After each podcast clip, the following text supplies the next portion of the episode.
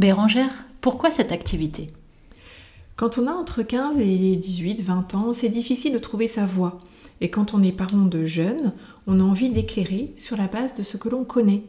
Et en même temps, on souhaite que son enfant fasse son propre choix.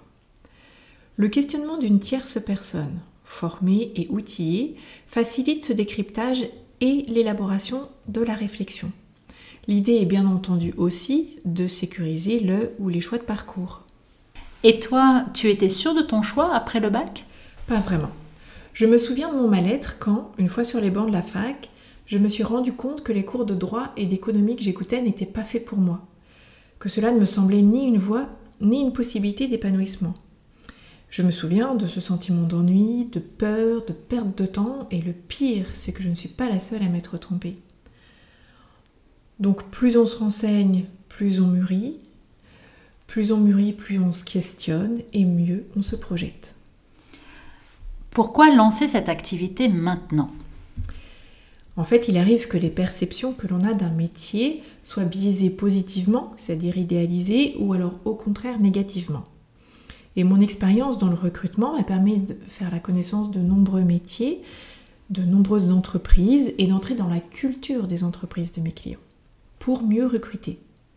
Et c'est forte de ces éléments ainsi que d'une veille régulière sur les métiers que je peux aujourd'hui accompagner les adolescents, les jeunes adultes et les adultes dans leur réflexion professionnelle en apportant un principe de réalité sur les idées reçues.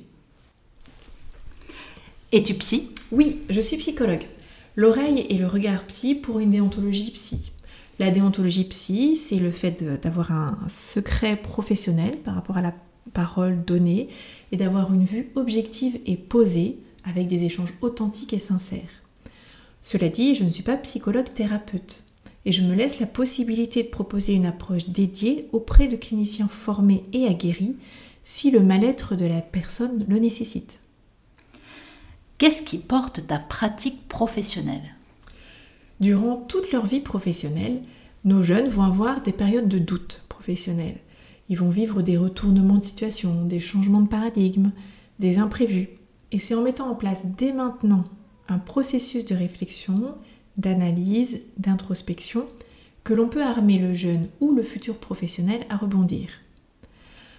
En somme, aider un adolescent à se connaître, aider un adulte à mieux se connaître, à identifier ses fragilités, ses forces et à s'en servir est un cadeau pour la vie. Merci Bérangère. Avec plaisir.